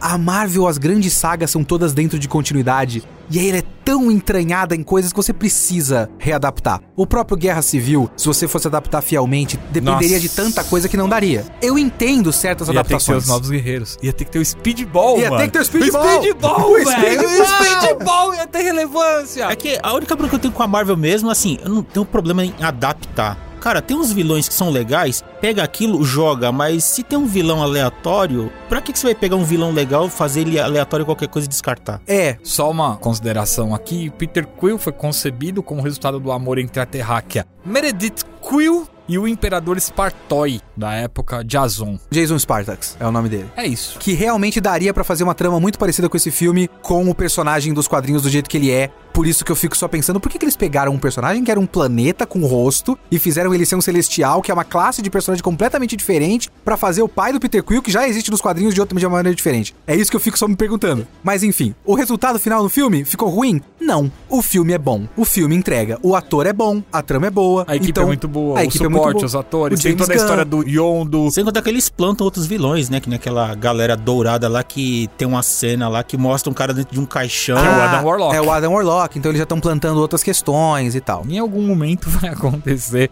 No especial de Natal do Guardiões da Galáxia esse ano, deve ter aí Deve ter o Adam Warlock, né? E aí uma introdução maior. E aí a gente começa, não tem como fugir disso, porque apesar de ser uma produção mista, é uma produção do MCU, tá lá, foi introduzido dentro de um filme do MCU, e aí a gente tem o Homem-Aranha de volta pra casa de 2017 com o Abutre. Abutre que o Sam Raimi queria botar há muito tempo. E aí os fãs, quando ficaram sabendo disso também, pô, bota o Abutre, bota o Abutre, tá bom, vamos botar o Abutre. Aí a decisão do Michael de colocar o Michael Keaton como Abutre foi legal, né? Da hora demais. Ele hora entrega, demais. viu? Ele entrega. Eu Ele tinha feito o realmente- Birdman, que ele, ele é era o um abutre. Birdman, né? Uma coisa que eu posso dizer é que assim, eu já falei desse filme no meu podcast, eu fiz um podcast sobre os dois primeiros filmes do Homem-Aranha juntos, depois eu fiz o terceiro. O Abutre é um caso curiosamente parecido com o Ego, porque o resultado na tela ficou bom, porque o Michael Keaton é um ótimo ator. E a ideia de ele ser um cara que ele foi injustiçado pelas consequências da Batalha de Nova York e agora ele tá indignado e tudo mais. É um bom roteiro em isolamento. Mas também é um bagulho que, nesse caso, talvez o Abutre é um personagem já muito meia-boca nos quadrinhos, mas enfim. Eles só usaram um nome e um conjunto de habilidades, que é no caso voar, tanto faz, e fizeram qualquer outra coisa. E aí, esse qualquer outra coisa foi, como eu já falei, um spin-off do Homem de Ferro. Eu gosto desse abutre porque ele justifica até o nome dele. Um bicho que sobrevive com partes de outros bichos. No caso, ele pega partes da Ele tecnologia é um, é um Chitauri e carniceiro. por um acaso ele tem asas de pássaro. E eles botaram aquelas asas lá pra ter o vilão do quadrinho lá. E outra coisa, pode até dizer que é um spin-off daquela saga Damage Control dos quadrinhos, né? Que era uma equipe que basicamente trabalhava sim, sim, pra sim, sim. limpar as sujeiras dos super-heróis depois Mas das o batalhas. Damage Control chega lá e- Inclusive, a equipe Damage Control está no O controle de danos, É, o controle de danos chega lá e fala: Não, sai daí, a gente e a que vai gente fazer vai esse negócio. cuidar e tal. E, Os filmes do Homem-Aranha, eles são uma coisa meio curiosa pra mim. Não é exatamente uma pena você deturpar especificamente o Abutre. O Abutre é um personagem meia-boca de fato. Mas o Abutre e depois o Mistério são dois vilões do Homem-Aranha que eles transformaram em basicamente vilões do Homem de Ferro, combatendo o Homem-Aranha no filme do Homem-Aranha. Eu acho só uma decisão muito esquisita. Eu também acho. Sendo que a galeria de vilões do Homem-Aranha é muito boa. E até agora não foi aproveitada direito no Então, MCU. e aí pra mim é uma discussão que eu tive até com o Clayton e com o Rafa já, que eles formataram o Homem-Aranha, né? Acabou ali. Exato. O terceiro filme é um formato C2 pontos. Acabou, a gente não tem mais que ficar preso à história de que o Peter Parker é o discípulo, é o, é o sidekick do Homem de Ferro. Ele depende da Sucessor.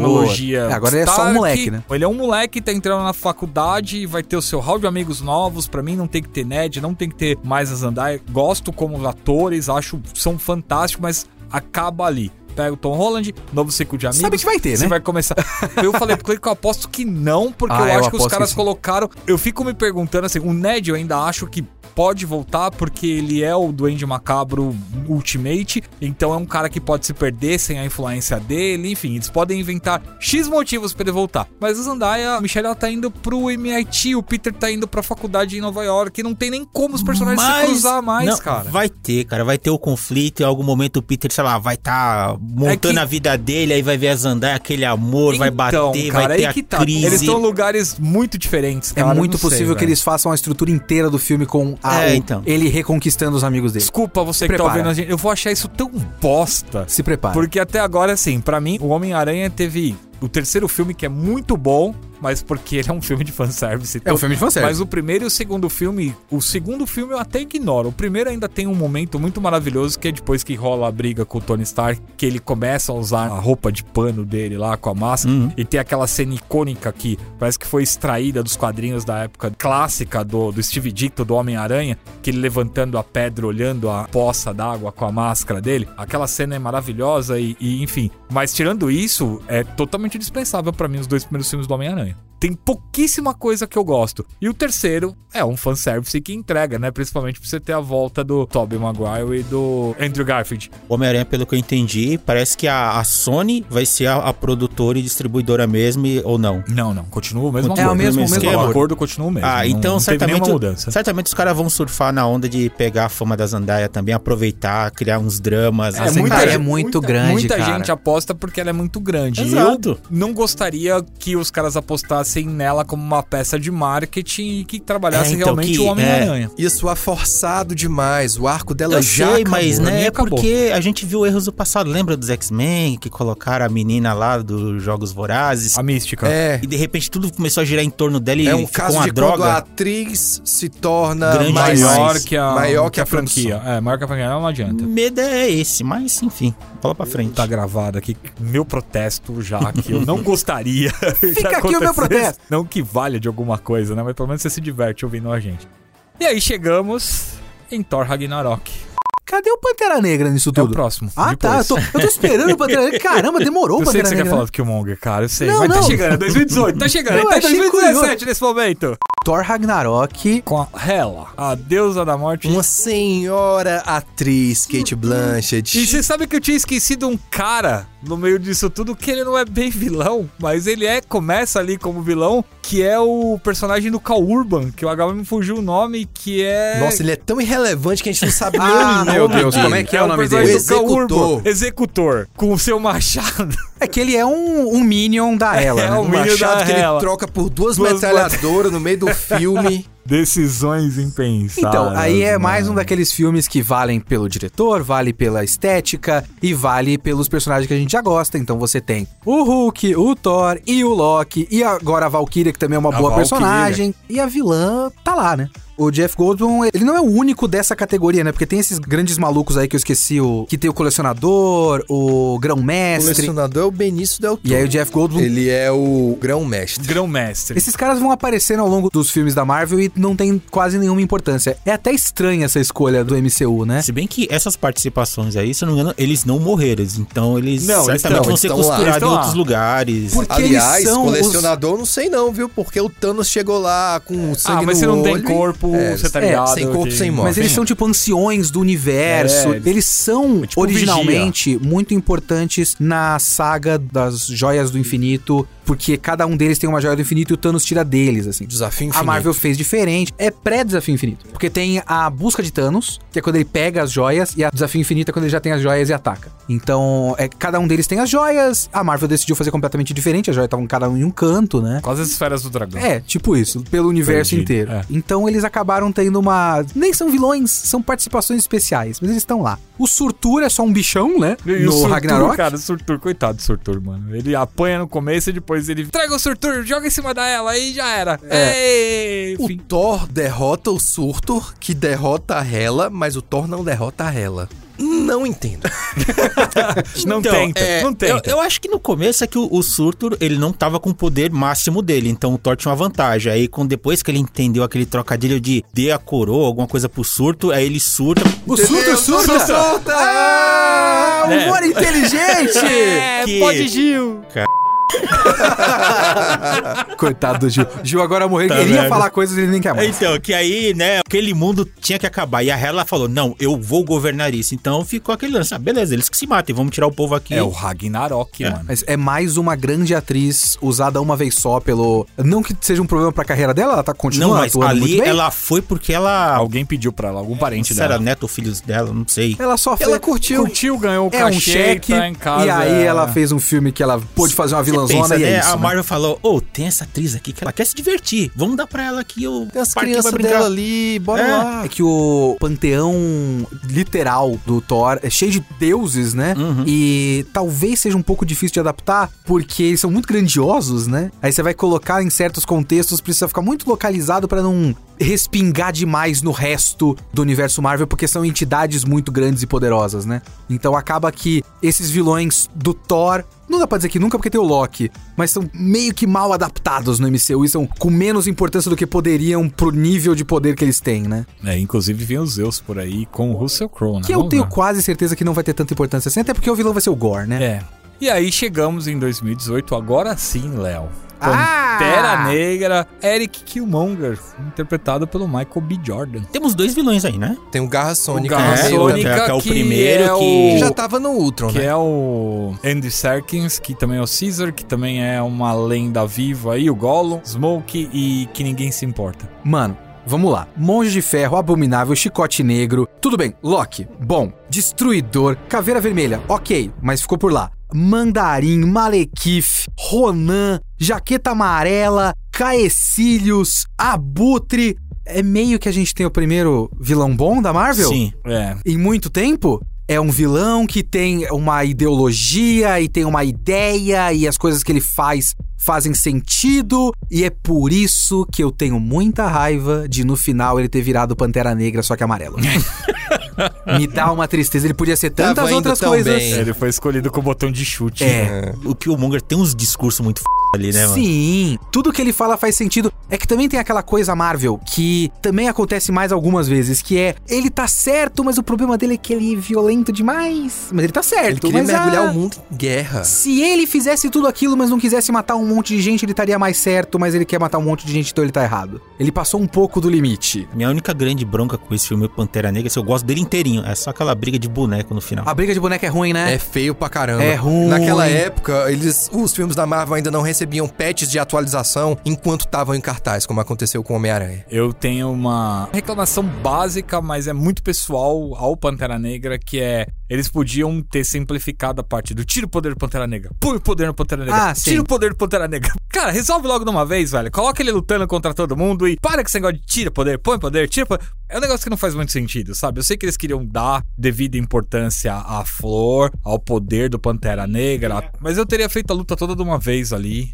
com é, Gorila Branco, né? Mas enfim, é um vilão que é muito legal no, no, universo do Pantera. Inclusive na animação Mightiest Heroes lá dos Vingadores tem uma parte muito boa de luta do Pantera com ele e tal mas eu teria emendado tudo ali num momento só, num resumo. É que o personagem já tava formado. Você não tem um momento antes de ele ganhar os poderes, ele já começa com poderes, né? É, você tem que ter uma, uma, fase de dificuldade em algum momento do filme. Obrigatoriamente você teria que tirar uma vez pelo menos o poder é, dele. Pra fazer, pra ter, cumprir o protocolo. Queima o poder do Pantera Negra.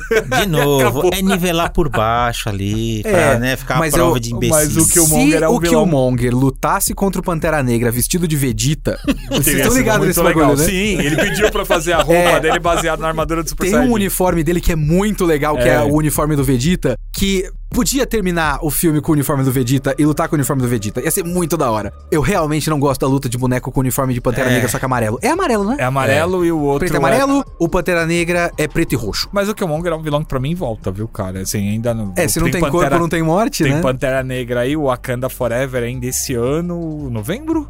Tudo dá a entender, inclusive por declarações do Michael B. Jordan, que tava divulgando aí, começando a falar do Creed 3 aí, alguns outros projetos dele aí recentemente. Quando perguntaram para ele, ele não falou não. Se ele não falou não, então. Caras, de novo. Ah, ele morreu, morreu. O multiverso tá aberto. Tem isso. Não tem corpo, não teve enterro, velho. Tá vivo. Eu só acho que não faria muito sentido. Dá para sempre criar uma lógica, né? Se ele voltasse como vilão de novo. Esse é um que daria para voltar como uma espécie de. Ele tá ali, discorda das coisas, mas ele tá do lado dos heróis. É o Druig do Eternos. O que tá rolando muito aí, de novo, tomem isso como um grande boato. A gente gosta de ler os scripts aí, os insiders comentando, é que ele criaria o filho do T'Challa. Ele seria o cara que ia treinar ele e tal. Mas enfim. Considerando a atriz anti-vacina que faz a Shuri. É. Ela não dura no terceiro filme. Ela nem virava Pantera Negra. Coloca o próprio Michael B. Jordan de Pantera Negra e pronto. Eu também adoraria. Pantera Negra isso. do Orif lá. E o multiverso acabou, tá aberto. Acabou. Tava resolvido. Tá é. resolvido.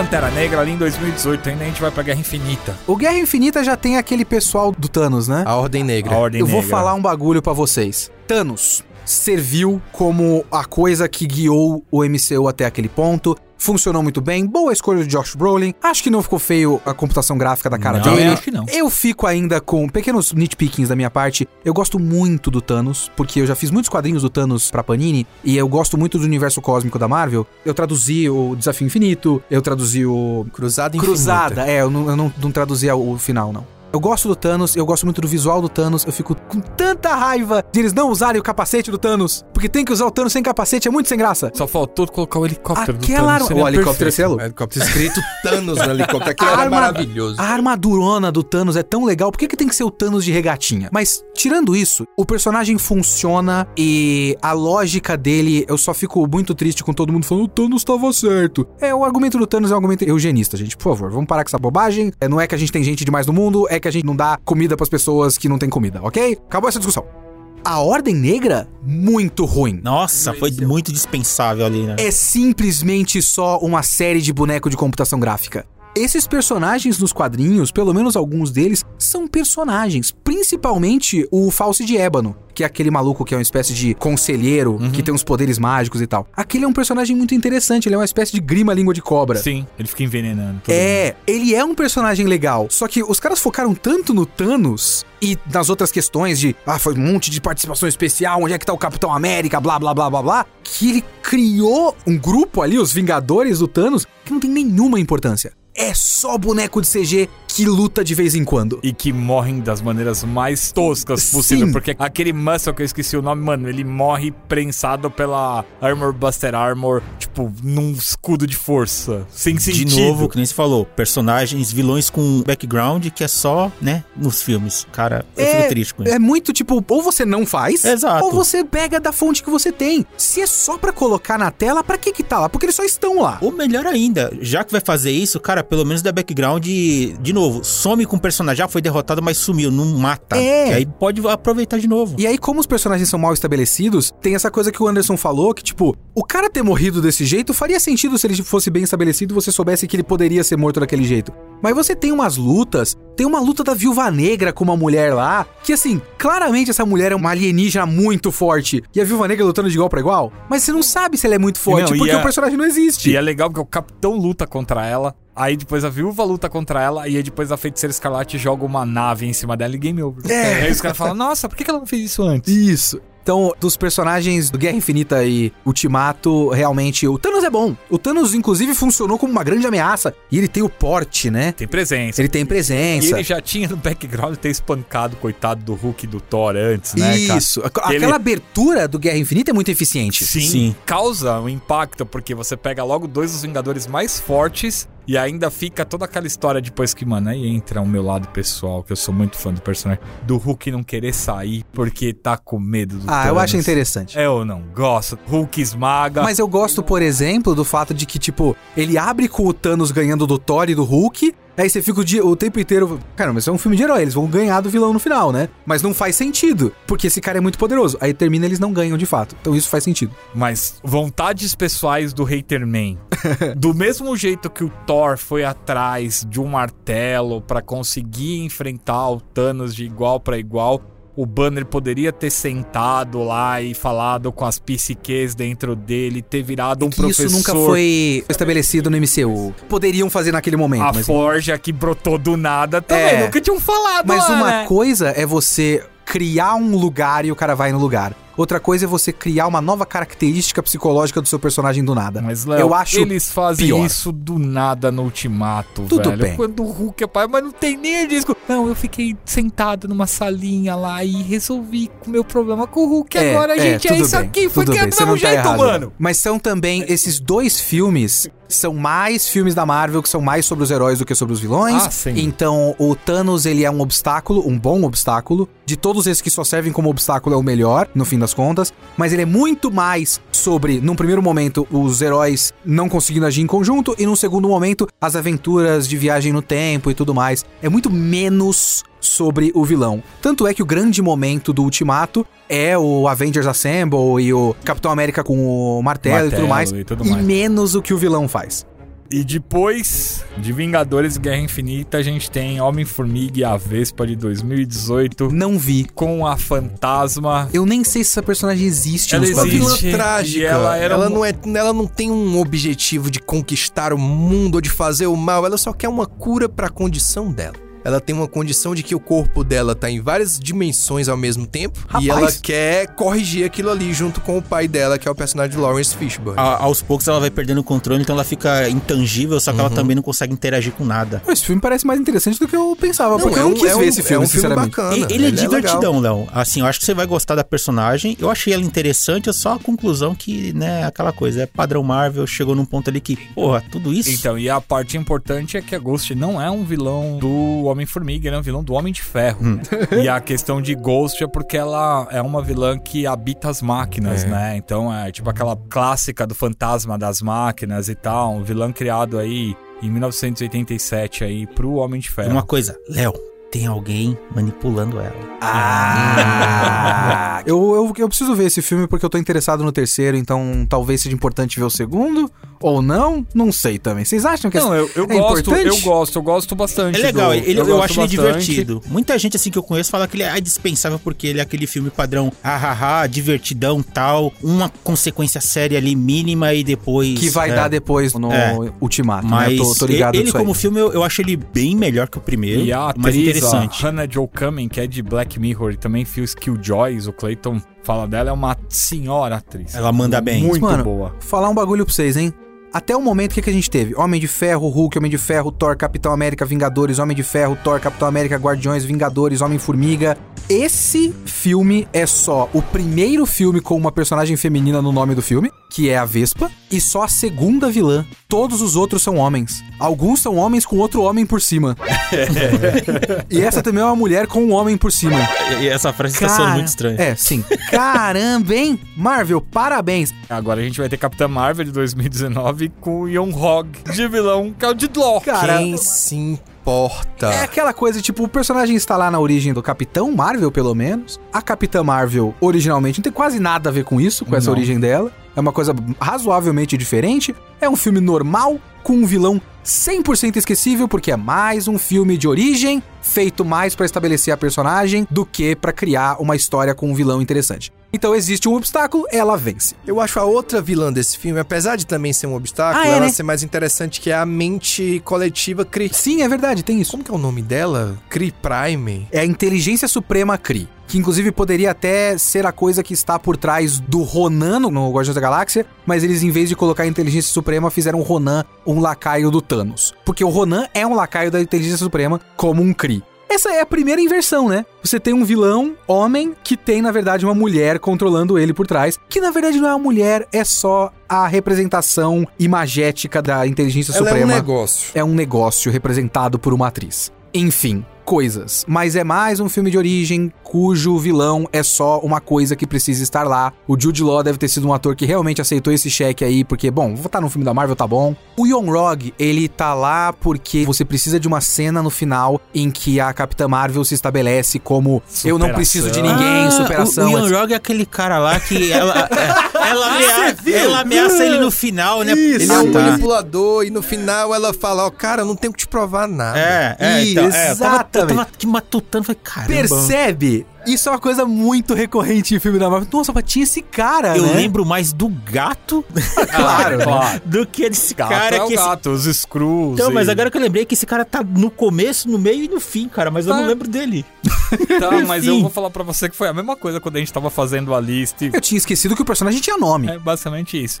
E aí, depois da Capitã Marvel, a gente tem, né, aí a conclusão de Vingadores, né? O Vingadores Ultimato com o Thanos. Esse a gente já falou tanto do Thanos que a gente já pode Já pular. pode passar, é. E aí a gente tem o Homem-Aranha longe de casa, com mistério de vilão e. Mais uma vez, eu tenho que fazer o meu protesto, porque pegaram um vilão do Homem-Aranha e fizeram ele virar um spin-off do Homem, Homem de, de Ferro. Ferro. Esse filme já tava bem cansativo o negócio do Homem-Aranha ser um discípulo, sucessor, sidekick do Homem de Ferro. Então tem vários problemas. Então, em contexto dentro do MCU, tudo muito ruim.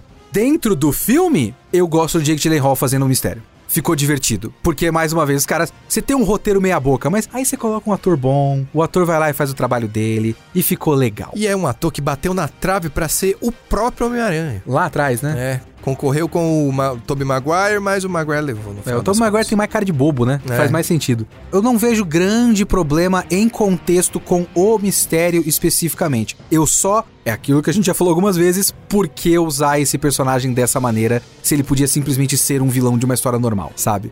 Essas adaptações meio desnecessárias que eles fazem no MCU pra meio que encaixar nos planos da narrativa do MCU inteiro, que às vezes a gente olha e fala, precisava? Então tá, né? E aí fica um pouco cansativo. E aí ele fecha, né? A gente fecha com isso a fase 3 da Marvel, né? Porque aí na sequência a fase 4 começa. Ri não, mano, não ri Pô, não. eu tenho que ser, eu tenho que ser sério. Não, respeito pelo menos, né? Eu respeito, é que eu sempre vou falar que ela merecia muito mais. Eu amo essa mulher e assim, eu rio porque Viúva Negra. Não, eu amo essa mulher. Deixa eu deixar registrado aqui. A amo Scarlett Johansson? Amo Scarlett Johansson. Todos Eu amam. acho que ela merecia um filme muito melhor dela. Eu acho que o filme da Viúva Negra tinha que existir muito antes. Homem de Ferro 2 e 3, ela Demorou apareceu ali. demais. Chegou num momento ruim, que é momento de pandemia, Pois é. não foi pro cinema. O timing foi foi horrível, pro, cara. pro streaming, Mas deu foi problema quase. interno. Mas, cara, e foi quase assim: olha, você foi muito legal, tá aqui um biscroque. Um último cheque aí. Você representou, você não vai estar mais com a gente, tá aqui, ó. Prêmio de consolação. Mas a gente comenta ele na parte 2, eu acho que é um pouco melhor, porque aí a gente entra em fase 4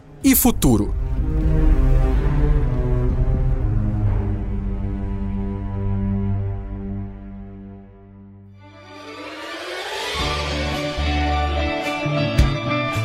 E antes de encerrar, Léo, Você pode me encontrar em arroba Léo Kitsune em vários lugares diferentes e pode me encontrar no Kitsune da Semana, que é o Kitsune da Semana, que é o meu podcast. Conforme a gente foi passando esse podcast, eu fui ficando cada vez mais triste, porque eu não lembrava que tinha tanto vilão meia-boca no MCU. Eu não sou um hater de MCU, mas agora, olhando retrospectivamente, caramba, né?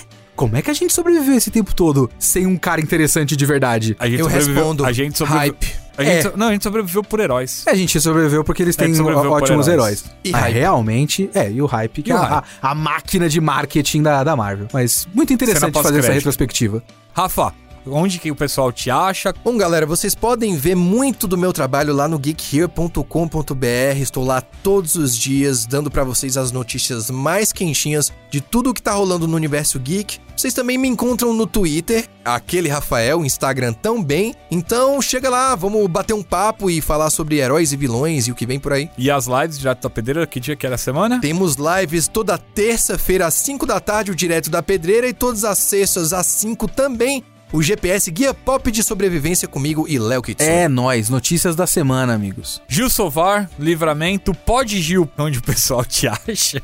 Meu Deus, ele vai insistir Não com acha. isso, né?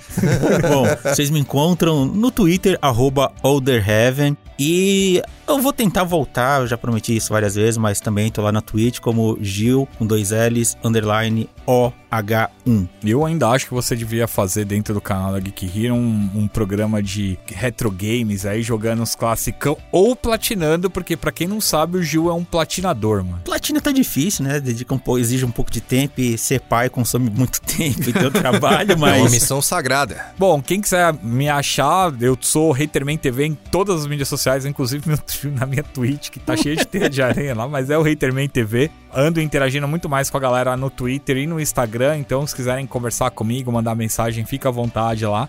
A gente vai ficando por aqui, agradecemos todos vocês que ouviram a gente até agora. Muito obrigado e é isso aí, valeu galera. Falou! abraço!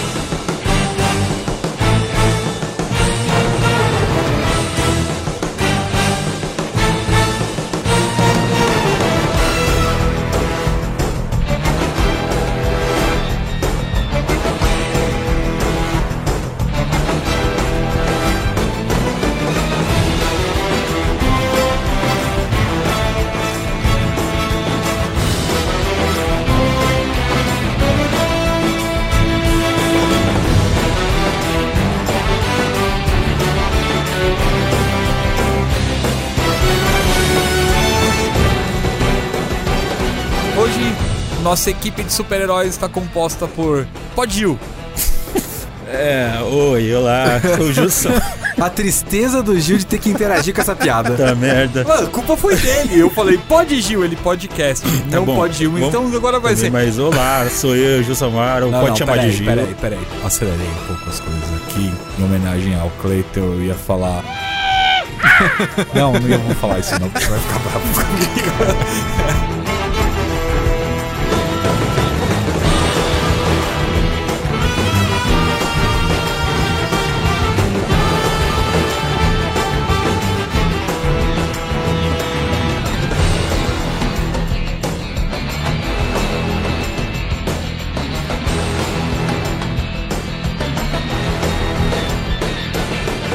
Como é que é o nome do personagem do cara do, do Jurassic Park? Acabou de fugir o nome dele. Também começa aí, Jurassic né? Park? É, não é? No Jurassic Park, o cara que é o, o colecionador. É o colecionador, Ah, né? é o. Dr. Ian Malcolm. É, é Jurassic Park, pô. Tô, tô louco. Como é que a gente foi escrever? Ele Esqueceu. é o Jeff Goldblum. Jeff Jeff Goldblum. Goldblum. Mas no Jurassic Park ele é o Dr. Ian Malcolm. É, O cara que cunhou a frase Nature finds a way. Preciso do nome da ator agora. Eu vou- Eu vou achar, vou achar. Estamos, estamos com problemas mentais. Estamos Do velhos. personagem? Do outro cara que é igual ao. é, que o colecionador. Porque tem um. É como se fosse a contraparte dele, não é?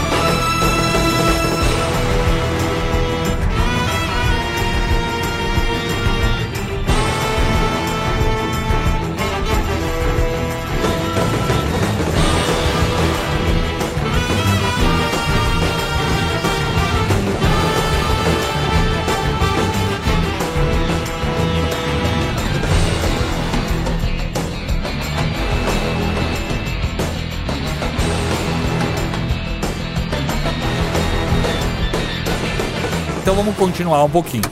E aí o Rafael derrubou uma parada aqui, o Gil tá quase Quebrou querendo pular equipamento inteiro. Não, não quebrou, tá tudo dele, bem. Mas enfim, o senhor Quebrou a câmera do Big conta, senhor Rafael, Rafael é na nossa sua Eslovênia. O homem que Referências Big derrubava. Brother Deus vocês. do céu, gente. Esse, esse é o, o meu filme do MCU, O Homem que Derrubava.